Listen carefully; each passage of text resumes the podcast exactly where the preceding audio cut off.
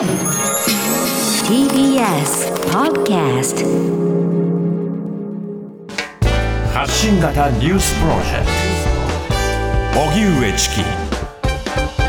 セッション。発信型ニュースプロジェクト荻上チキセッション。荻上チキと。南部ひろみが生放送でお送りしています。ここからは特集メインセッション。今日のテーマはこちらです。メインセッション。取材報告モード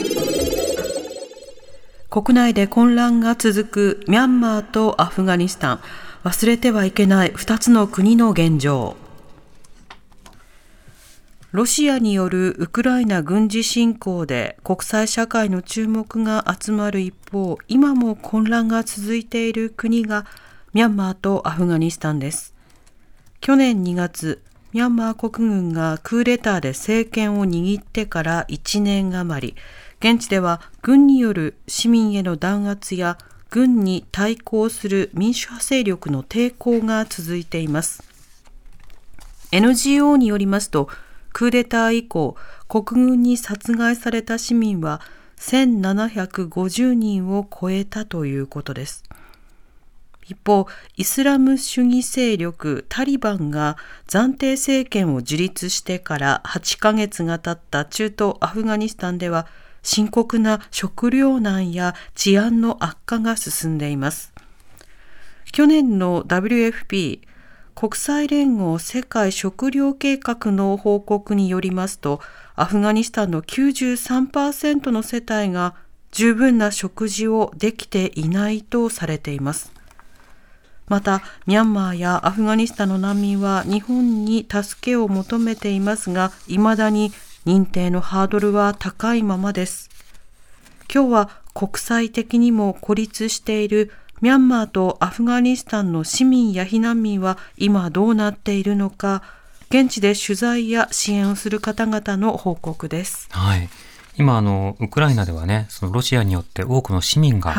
亡くなってしまっている状況があるわけですけれども、例えばミャンマーでは国軍によって市民が殺害されていて、その数は1750人を超えていると。いう状況があるわけですね。またその前のアフガニスタンから米軍が撤退をして以降のそのタリバンの台頭などによって様々な人権侵害が非常に懸念されていたわけですけれども、それがウクライナのニュースによって、まあ、覆い隠されたというか、なかなか語られづらくなっているような状況がある。それは目立ちにくくなっている。はい、けれども、実際にはそこでいろんなことが起こっているわけですね。今日はその実態を伺っていきたいと思います。はい。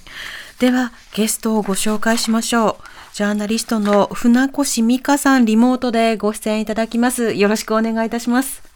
よろしくお願いいたします。はい、お願いします。はい、えー、船越さんは共同通信の記者としてプノンペン、ハノイ、マニラの各支局長を務め、その傍らアフガニスタンなど各地で戦争、災害などを取材。現在はジャーナリストとしてミャンマーやアフガニスタンの取材をされていらっしゃいます。著書に人はなぜ人を殺したのか、ポルポト派語る。その虐殺は皆で見なかったことにしたなどがあります。はい。さて、あの、船越さんにまずはミャンマーの状況について伺っていきたいと思うんですけれども、最近のミャンマーの国内の様子や動きというのはどうでしょうか？はい、えー、っと、最も最近になると、あの、この間の水かけ祭り、はい、えー、4月13日から16日あの、ミャンマー歴のお正月の前のミャンマー最大のお祝いですね。うん、えー、これにあの、えーと国軍軍事政権政権はですねあの、えー、ミャンマーの人々がこのお祭りを喜んでいるという状況を、えー、演出したい国内外に、えーと、見せたいということでお金を使ったり人員を動員あの動員したりして盛り上げようとしたんですけれども、うんはいあの市民は、まあ、ボイコットして、うん、えー、このお祭りをボイコットして静かに、えー、環境に抵抗を続けているというあことがありました。うん、であのえ NGO あの AAPP 政治犯支援協会によるとですね、えー、もうクーデター以降に国軍に殺害された市民というのはもう1750人を超えているということです。あので若い人たちはその水かけ祭りは血塗られていると言ってさまざまなスローガンを掲げたあの写真をですねソーシャルメディアに投稿したりして、えー、抵抗を呼びかけたりしていました。なるほど。今あの日本でいうそのお正月のようなものに例えていただきましたけれども、まあ、それこそ正月めでたく多くの人たちが参拝してますという絵面を撮りたかったところ、まあ、神社に誰も来なかったみたいな様子を、まあ、参加するいろんな市民たちが逆に抵抗の演出にしているということになるんですか？あえそうですね、えーとまあ、演出というかどうかあわからないんですけれども、はい、あのあ市民側からするとですね、うん、まあ、とにかく去年はもうあの本当に誰もいない、えーと、街の様子というのを、えー、メディアが一部のメディアなどがネットで公開したりしていましたけれども、うん、今年はあのもうほぼそれに近い、えーと、いろいろなあの私の知人もですね、えー、だあの参加しないんだというようなことを言って言っていたりしました。はいこれはミャンマーではあの一方的に選挙無効を訴えた軍の側が支配を続けていまして、それによってその民主化勢力の方々の拘束も続きました。そんなミャンマーでは今、どういった抵抗というものが行われているんでしょうか？はい、えー、っとですね、えー、国軍は今でもあの東部や北部で空爆や重火器を用いた激しい、えーえー、民主派側と抵抗勢力と戦闘を続けているんですけれども、はい、その、えーと、抵抗勢力の部隊、えー、が仕掛けるゲリラ戦法には結構手こずっているんですね。うん、であのゲリラ戦の中心というのはかつてあの、えー、非暴力のクーデター抗議運動をしていた若者たち10代や20代の若者たちなんですけれども、はい、その国民に対抗して民主派が作った挙国一致政府の部隊国民防衛隊にその若者たちの多くが所属しています。うん、でその彼らはその容赦ない国軍の武力弾圧であの仲間を虐殺された人したことで武器を持って自分たちを守るしかないという戦うしかないという決意をしてあの少数民族武装勢力の支配地域に入って戦闘訓練を受けたりしたんですけれども、はい、彼らは YouTube を見ながらですね地雷やとか弾丸とかロケット弾などを手製で作って戦ってるんですね。あの強大なあの軍の武器に比べては本当おもちゃのようなものなんですけどどんどん、まあ、彼らは自分自身自分たちのその、まあ、作る過程で手足を失ったりですねしながらも、まあ、戦う意志が強いせいかあの、えー、どんどんこうなんというか、えー、性能が上がってきてですね予想以上に国軍に打撃を与えているという状況です。うん一方で先ほど数字を挙げていただいた、そのクーデター以降国軍に、国軍に殺害された市民1750人ということですけれども、これらはどういった仕方で、どういった理由で殺された方々なんでしょうか？あ1750人以上だと思うんですけれども、はい、まあ、分かっているだけですね、えっと、この人たちは、あのまあ最まあ、今でもそうだと思うんですが、見せしめ、えーまあ、あの銃で頭をまあ、スナイパーが撃ち殺撃ったりですね、うん、えー、っとまあ、あの衝殺したりですね、はい、えー、空爆で、えー、上から攻撃したり、えー、っとまあ、あの抵抗しているあの抵抗を掲げている人たちも犠牲になりましたけど普通の市民そのあのお前たちがこういうことをやるなら一般の市民も殺すぞというような、えー、そういう見せしめの見せしめを狙って、えー、殺したり、あとはですね、えー、っと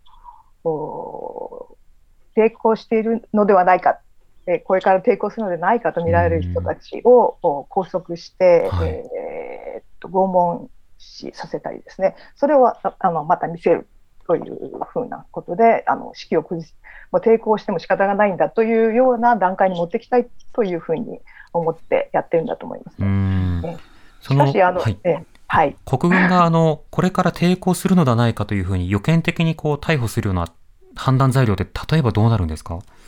えー、例えば、まあ、若者たちがですね、えー、大都市であれば大都市のヤンゴンであれば、えー、っと若者たちがアパートに集まっている、はい、でえー、これを、まあ、市民の中にスパイがいるわけで、まあ、情報を提供者がいるわけで国軍に対してですね。リークするんですね。そうですね、彼に通報する。そうすると、若者たちが集まっているということは、何か抵抗を、抵抗というか、あの、テロリスト、軍か軍からするとテロリスト行動をするのではないかというようなことを理由にですね、えそこを襲って、えー、っと拘束し,、えー、し逮捕して刑務所に入れたりですね、はい、まあ、あの通りで射殺したこともありますけれども、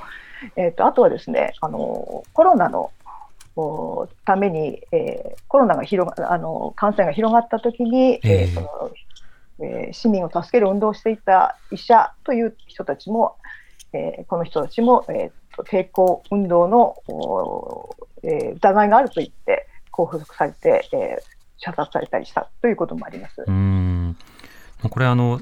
もともと国軍がクーデターを起こしたのは、まあ、選挙結果に不正があったのだというようなことを理由にして、つまり自分たちのが、それの正当性があるというような主張では、あの、あったはずにもかかわらず、建前としてですね。しかしながら、その国軍が、あの、特段の手続き抜きにそのような仕方で、どんどん国民をですね、まあ、殺害していくということは、到底、なかなか説明の一貫性取れないと思うんですが、国軍側は、そこについてはどう説明してるんですか？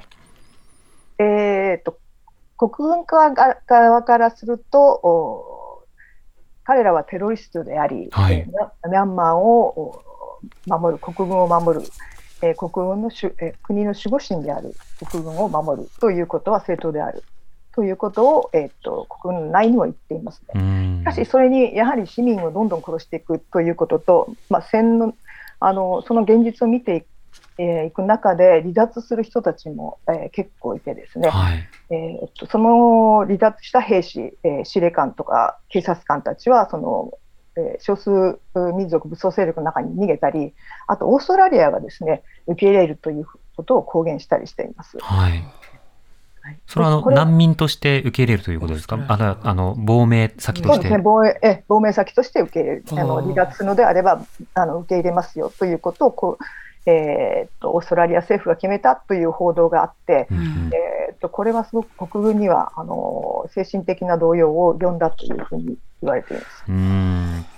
これまたあのミャンマーについての報告書が3月に発表されたということですけれども、これはどういった内容なんでしょうか？はい、はい、えー、とこれはですね、えー、国連人、えー、えー、と国連人民人権高等弁務官事務所が初めてクーデター後初めて発表したえー、39ページにわたる、えーと、報告書なんですね。はい、でこれはあの、えー、ミャンマー国軍は戦争犯罪など組織的人権侵害を犯していると、うんうん、でその多くは戦争犯罪や人権に対する罪に相当すると指摘していて、国際社会に行動を求めています。で、その中で結構あの、そのこれを発表するときに、バチェル人権高等弁務官が、あの国軍はあの人命を軽視して、かなりと、まあ、詳細に言ってるんですね、はい、えー、人口が密集している地域で民間人を標的にしていると、で空爆や大型兵器による攻撃を行っている、えー、それが拷問して、えー、焼死を消失させたり、人間の太刀に使われたりした犠牲者がいるというようなことを結構、えー、詳細に説明して、えー、国際社会に今こそ行動を求めて、えー、行動実効的な行動をするときだというふうに言ったんですけれども、はい、はい、えー、何回も言ってるんですけどね。だけれども、はい、えー、今回、まあ、ウクライナ一色なですので、はい、ほとんど動きはなかったですね。うんこれあのかなりあの様々な現状を丁寧にこう説明した上で行動を呼びかけているが、国際社会の反応は乏しかったということですけれども、はい、今おっしゃったように、やっぱりウクライナに対するロシアの軍事侵攻、まあ、そのことによってのその国際世論の注目が圧倒的にウクライナの方を向いているからこそ、ミャンマーの今の実情がなかなか語られないという、こういったようなことがやはり大きいんですか？えー、っと、そうですね、もともと、まああのまあ、現地のジャーナリストの言葉を借りますと、あの、まあ、その、市民虐殺っていうのは国に関わらず重い犯罪のはずなんだけれども、はい、実際には各国の国益がどう絡むかで、えーえー、報道の仕方も扱い国の扱い方も変わると、うん、で米国を中心とした国々の利益がかかあの絡むウクライナの状況は大きく取り上げられるけれどもミャンマーやアフガンでの戦争犯罪や虐殺は内政問題にされてしまうんだ。こういうふうにあの私に言ってくれたんですけれども、はい、いや本当にあのそういうことだと思うんですね。あのやっぱあまりやはり国益にあまり、えー、まああなんていうか絡まない多くの国あの国益に絡まない。しかもあの、えー、っとウクライナの問題ウクライナの問題というのはですね、えー、大国大国のあのまあ、政治力学っていうのが非常に大きく、えーと、関係してくるという問題でもあるし、はい。えーはい、ミャンマーの場合だと日本もいろんな政治経済が関わってくると。ちょっと、えあの動きづらいっていうのもあると思いますね。そうですね。まあ、日本については、例えばミャンマーと太いパイプが日本は独自にあるのか、だからそれでその和平を呼びかけるって話をする一方で、難民の受け入れに対してはこう、非常にこう消極的な状況が続いているわけですね。これについて船越さんはどう見てますか、はい、えー、と、この今回のウクライナの方々を受け入れるということが、まあ、あの日本の政策、難民政策を変えれば、あの変えることにつながっていけば、本当にあの先進国と言われる、しかもアジアの中の先進国としての信頼を得ていくと思うんですけれども、えー、まあ、あの今の状況っていうかね、あのえー、一気に、えー、国が大きくウクライナを助けろってなんか動いていくのに同じことがミャンマーやアフガンで起きているのに全くほとんど全く違うあの、えー、対応でしたですね。これはあのやはりその隣人への配慮っていうのもと あのあるべきだし、えーえー、なんというか周りまぐ巡り巡って我々にも関係していくことでは、えー、ないかなと思うんですけれども、このあのやっぱり虐殺、注目される虐殺と無視される虐殺っていうのは出てくると思うんですよね。はい、これ現実的に。それはなぜかという、えー、ことはいろいろ考えられると思うんですけども、あのまあ、なんか話がいろいろ別の方向に行ってしまうので、後から言った方がいいのかなと思いいえいえ、続けてください。はい。あ、そうですか。はい、えっと、そうですね。あの、宗教の問題、えー、はい、たえー、とか、例えばアフガニスタンだとイスラム教徒ですよね。うん、であのー、肌の色、肌の色の違い、えー、それから宗教的な問題、明らかにあの人々のあ例えばミャンマーやアフガンっていうのは、もうなんていうか、ああよく、よく、なんていうか、紛争があってる地域ねっていうまあ、私たちが紛争慣れしているっていうかですね、うん、だけれどもウクライナはなんかこう違うんだ、はい、なんていうかそれとは違う文明が高いところなんだというような報道をしたところもあるようですけれども、はい、欧米で、えー、えー、えー、それが我あの日本人の我あの中にもですねあの否定できないあると思うんですよね。うん、なぜかというと日本のメディアっていうのもあのアメリカが報道、アメリカが動く方向をついていくわけです。はい、アメリカが動く方を追っていって、えで、あと、なんていうか、えー、その他、我々がアジア、アジア人である我々がいるところというのはどんなところかっていうのを忘れよく忘れてしまう。報道する側も忘れて、アメリカの方を見ているという。えー、ことがあるわけですよね。はい、それにこのそれに基づく報道っていうのがあの、えー、与える影響っていうのも、えと大きくあるんじゃないかなと反省を込めてなるほど。ちょっと確かに。でも、市民のその関心がそういったところにその向きにくいような報道というものが続いているということ。また、例えばつまみ食いのようなものも起きていて、ゼレンスキー大統領が日本の国会で、アジアのリーダーとして行動してほしいって言った時には、わーい、我々アジアのリーダーだって喜んだそうすらいるんだけれども、じゃあそのアジアのリーダーならアジアに対して何やってるのって言った時に、そこについてはスルーするという実情もあるわけですね。あの今日はミャンマーとともにですね、そのアフガニスタンも取り上げるんですけれども、はい、ここでもう一方、ゲストの方にお話を伺いたいと思います。うんはい、えー、認定 NPO 法人リアルズ理事長の瀬谷ルミ子さんに伺います。瀬谷さん、こんにちは。こんにちは。よろしくお願いします。よろしくお願いいたします。えー、瀬谷さんのご専門は紛争、暴力的過激主義の予防、兵士の武装解除、社会復帰など、国連 PKO NGO 職員、外交官として中東、アフリカ、アジアの紛争地で活動し、2007年に現在のリアルズに入られます。著書に職業は武装解除などがあります。はい。瀬谷さん、改めてこの NPO 法人リアルズ活動内容を教えてください。はい。あの、世界のであの紛争やテロ、そして社会的な暴力が起きる前に防ぎ、また一度起きてしまったところでは、あの再び再発することを防いで、あの共存できる社会を実現するために、あの現地であの人々ともにあの争い要項の仕組み作りに取り組んでいるあの団体です。で現在はのシリア、トルコ、南スーダン、ソマリア、ケニア、そしてアフガニスタンであの活動をしているんですけれども、はい、あの争いの中にいるあの当事者の人たちと共に争いを防ぐための人材を育ててで、その方たちが担い手として自分たちの地域の平和を維持していけるように、あのするとともに、その仕組みをあの行政や警察などもあの能力強化を行ったりしているんですが、まあ、そうやって現地で持続的に争いを防ぐ、そして平和を保つような仕組みを作るっていうことに取り組んでいます。であの私たちあの、かつてアフガニスタンでもあの地雷除去ですとか、はい、元兵士の社会復帰や女性の自立支援に取り組んでいたこともあって、あの昨年8月、アフガニスタンであの危機が起きたときに、はい、あのかつてのあの知り合いですとか、かつての職員からもあのいろんな要請があの寄せられたこともあって、昨年8月からアフガニスタンであの命の危険にさらされている人たちの国外退避支援や保護支援も始めました。うん。これどうでしょうか？あのタリバンの前提あ暫定政権となって半年以上が経っているわけですけれども、アフガニスタン国内の治安、市民生活、これから女性の人権、このあたりについては、瀬谷さんはどうなっていると見てますか？はい、もう一言で言うと、あの生き地獄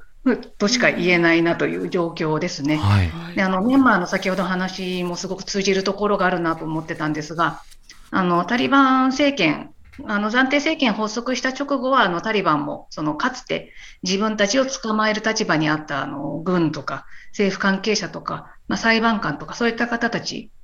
にあの恩赦を与えてあの罪に問うようなことはしないというのを公言してたんですが、はい、まあ、のその約束があの守られることもなく、まあ、そういった方々やあの社会であの自由に意見を表明するような社会活動家、ジャーナリストの方々、うん、あとあのもうあの迫害の対象になっていますし、はい、あとタリバンの主義に合わないようなあの女性、アスリートだったり、音楽家だったり、そういった方たちが、えー、あのまあ、殺害されたり、あの拘束されたり、あの失踪したりということが続いています。であのでなので、もうこの8ヶ月以上、そういった方たちはもう潜伏生活をしたりあのしてるんですが、あの先週末もあの父親があの潜伏生活をして、あのタリバンに命を狙われている家族がいたんですが、はい、あのその父親を探しに来たタリバン兵にあの7歳のその息子さんが刺されて重体になってしまって、あのあのタリバン兵からあの暴力を受けかけたお母さんを守ろうとしたんですが、はい、まあ、そんなのがもう本当に日常的に起きてしまっている状況。なるほど。船越さんは今のアフガニスタンの状況についてはいかがですか、うん、あはい、えー、っと私、1月の下旬から2月の半ばまでアフガニスタンにいたんですけれども、はい、えー、っと一見ですね、街を空港を出てあの街に入ったあその時は静かであまり変わってないなという感じがしたんですけども実際に見ていくとやっぱり、えーとえー、かなり、えー、なんていうか、えー、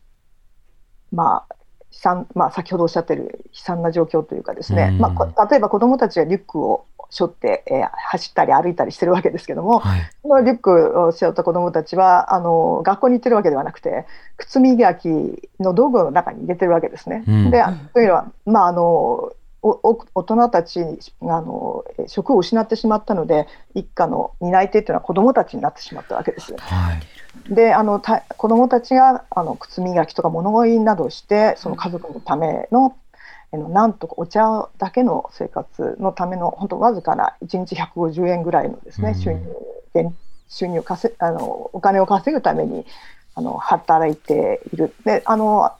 カブールは寒いんですので、まあ、あの氷点下の中を子どもたちが朝から晩までやってるわけですね。で中にはその夜もやってこいって言われてあの薬物をやりながら夜を詰めもう本当に極寒の中をですね、うん、物乞いやったりして、えー、その男そのそんな子どもたちが昼間にはあの、えー、道路で倒れてるというような状況も見ましたし、はい、であのまあ本当に、えー、子供を抱えてあの夫を戦闘などで亡くしてしまったあの女性たち。であの本当にもう生活の糧がなくて、子供を売るか、あの腎臓を売るか、えー、悩んでいるんだというようなことをえー、いう人たち、本当にあのこれは辛い、えー、ですよね、この言葉を聞くのは、うそういう状況がありました。であのもう一つ忘れない光景というのがあって、はい、あのまあ、空港から街に街中に入る最初の光景だったんですけども、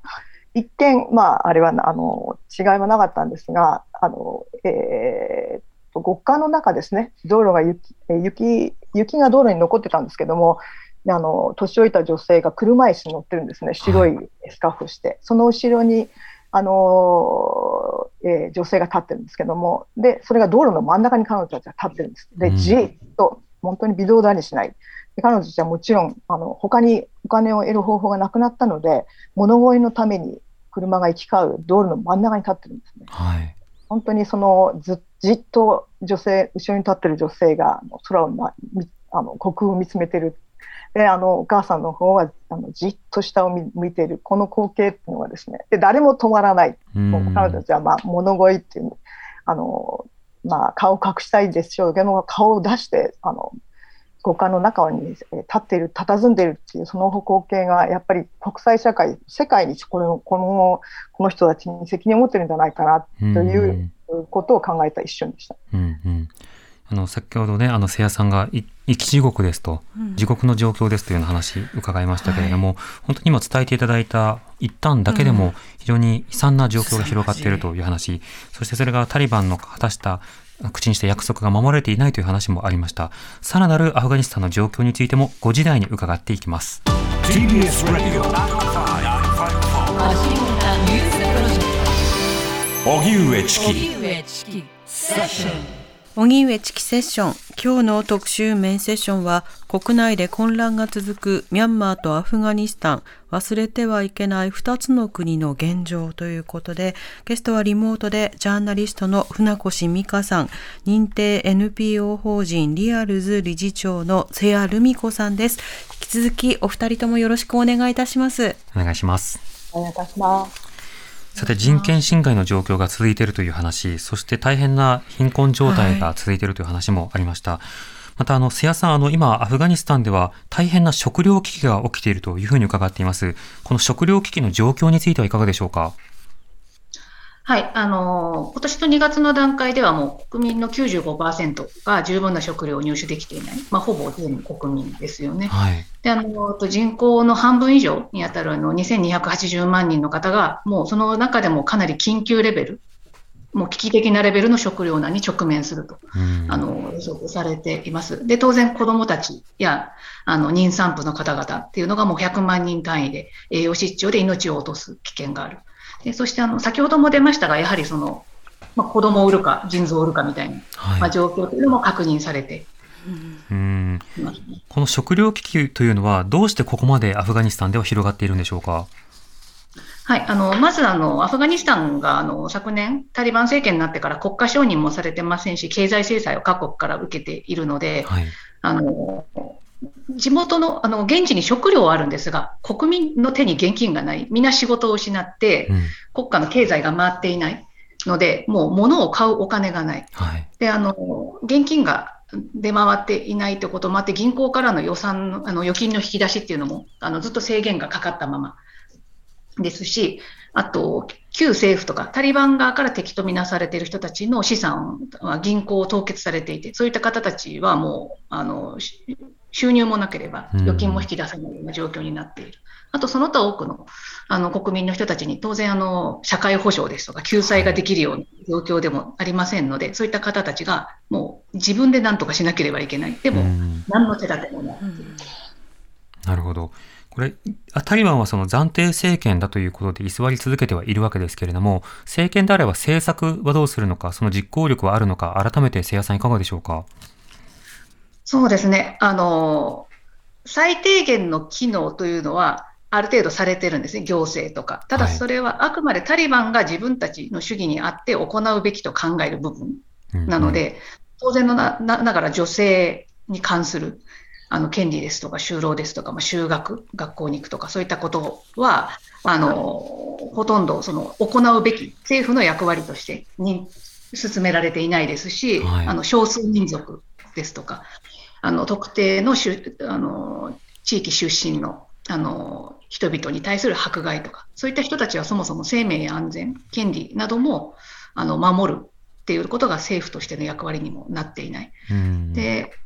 あとやっぱりあの各国のあのあの日本を含めた各国の経済制裁も、やっぱりそのしわ寄せのほとんどが一般市民に寄せられてしまっている。はい、でもそこに救済がされないっていうところ。なるほど。となると、実質上は人道などについては積極的に取り締まる一方で、人々の生活を支えるような役割はタリバンほとんど果たせていないということですか？そうですね。まずその資金もあの十分にないですし、あの、そこを、あの、なんとかその、頼るにしても、外国の、あの、まあ、国連機関ですとか、あの、私たちのような NGO と、あの、に頼るしかない。ただ、そこも当然のことながらタリバンが行っている人権侵害っていうものをそのままの話にしたまま外国の資金援助っていうものがを続けるべきではないので、各国もそこのバランスを取りながら、人権侵害や女性の権利ってものをしっかり認めた上で各国支援ができるっていうところで、まだその綱引きをしている状態でも8ヶ月経っていて、まあ、その膠着状態のまま、で当然、その一番の被害を受けているあの市民の声っていうのは、まあ、どんどん海外には伝わらなくなってきている。はい、うん。こうしたその海外、さまざまな国の対応については、船越さん、あのこのタリバンに対する距離の取り方、どう見てますか？えー、っと、えー、距離の取り方というか、もうアメリカはあの考えたくもないと思ってるんだと思うんですけど、アメリカは、はい、えあの失敗してしまったので、あのまあえー、と中間選挙もあるしですね、うんうん、えアフガンのアフも考えたくないんだと思いますね。であのまあ、とにかく今みんなあのウクライナの方に向いているので、はい、えあのこの特にえっとまあ、タリバンの中には強硬派と穏健派といて、えっと、穏健派はやっぱり国際社会に認められやうまくやっていくにはどうしたらいいかということを考えていると思うんですけれども、えー、なかなか強硬派とそうやってうまくいかんあの、まあ、内紛もあったりして喧嘩したりしているものだからうまく政策があの一貫してないみたいなんですね。であのえーとまあ、もともと戦闘員の人たちなのであの統治の仕方もわからない。だから行政の中や、の、えー、とトップはタリバンですけども下の方は前の政権の人たちがやってるわけですね。うんうん、でもあまり給料ももらっていないし、えー、まああなたタリバンの下で働くのはどう？とか聞いたらあの、まあ、この国はいろいろ政権が変わってますのでとか言って、はい、あのなんていうかどう言っていいかわからないみたいな感じでしたけども、だからどの国も今あまり、えー、っとまあのえー、私の知る限りですけれども、えー、距離を置いているというか、まあ、また忘れられつつあるんだと私は考ええー、私には見えるんですけれどもですね、あのまあ、日本も含め、えー、みんな今、ウクライナ一色で、えー、そのウクライナに目がいっている間に、えー、っとウクライナ侵攻が始まってからですねタリバンは結構強硬な面を見せ始めていて、はい、えっとまあ、女子教育、中えー、公立の中学、高校が開くことになっていたのに、またあの突然、それが撤回されて、えー、女子学生たちは家に戻って、本当に彼女たちはもう自分たちの将来、えー、がなくなってしまうと言っても泣いていたと思うんですけども、えー、あと、えー、取り締まりが厳しくなったりですね。はいねあのまあ、ウクライナに国際社会の目が向いている間に強硬派があの、えー、さらに強くなってきたのかなというふうには思います。うんそうした深刻な状況の中で、改めて瀬谷さん、このあのアフガニスタンの状況に対しては、瀬谷さんたちはどういった支援を行っているんでしょうか？はい、まずあの命を狙われている人たちが、あの国外に退避して安全な国に受け入れてもらえるような退避支援、保護支援をまず一つ目に行っています。はい、でそちらについては、まず受け入れてくれる国を探す、うんうん、そしてそこのあの国の議員ですとか政府ですとか、あと民間の支援団体と交渉して、で受け入れが決まったら、その安全な脱出ができるようなルートを通じて、あの国外脱出を行ったり、あの詐称とか、あの必要なあの書類などもあの作っていて、最終目的地の到着とか受け入れ支援などを行ってきています。うんうん、であの今日までの段階で207人を、まあ、退避を実現しまして、あの、まだ退避途中だったり、あの、そもそも安全な隠れ家があの必要だったり、あと病院にあの行けないような、あの病院に行くと捕まってしまうので、あのまあ、もう臨月なのに3ヶ月病院に行けてないみたいな、そういう方にあの助産師の派遣をしたり、隠れ家に派遣、あの派遣したりという医療支援やなども行っています。で、その方、保護支援は300人以上の方たちに提供しています。ただ、まあ、毎日やっぱり現地からあの退避の要請というものが届いてまして、まだ退避の人たちが本当に400人以上いますね。で、退避できた方はドイツやオーストラリア、アメリカ、あと日本にもあの30人以上の受け入れをしました。うん、で、2つ目はあの国外に退避はせず、もうアフガニスタンの中にとどまる人たちももう食料危機や生活危機が深刻なので、はい、そういった方々の食料支援もあの始めてまして、あの4月と5月の2ヶ月の間に1万5000人の方々に食料支援をあの行あの行っています。うん瀬谷さん、あの、今、日本での受け入れ、ごく一部という話ありましたけれども、日本政府のこのアフガニスタンの避難民や難民の方の受け入れについては、どう見てますか？いや、あの、昨年8月の時点で、ま、あの、日本政府、日本大使館とか、日本関係で働いていた協力者の退避自体が、あの、まあ、ほとんど実現しなかったっていう状況で、で、その後、あの、自力でなんとか国外に出てきた人たちが600人ほど、日本政府主導で受け入れは進んだんですが、それ以外の、あの、元留学生とか、あの、元大使館職員とか、あの、元、あの、JICA ですとか、援助関係者ですとか、あの、は、あの、日本との関わりがあったために、あの、タリバンから異教徒とみなされて、命を狙われている方々もいるんですが、うん、そういった方々の受け入れっていうのは、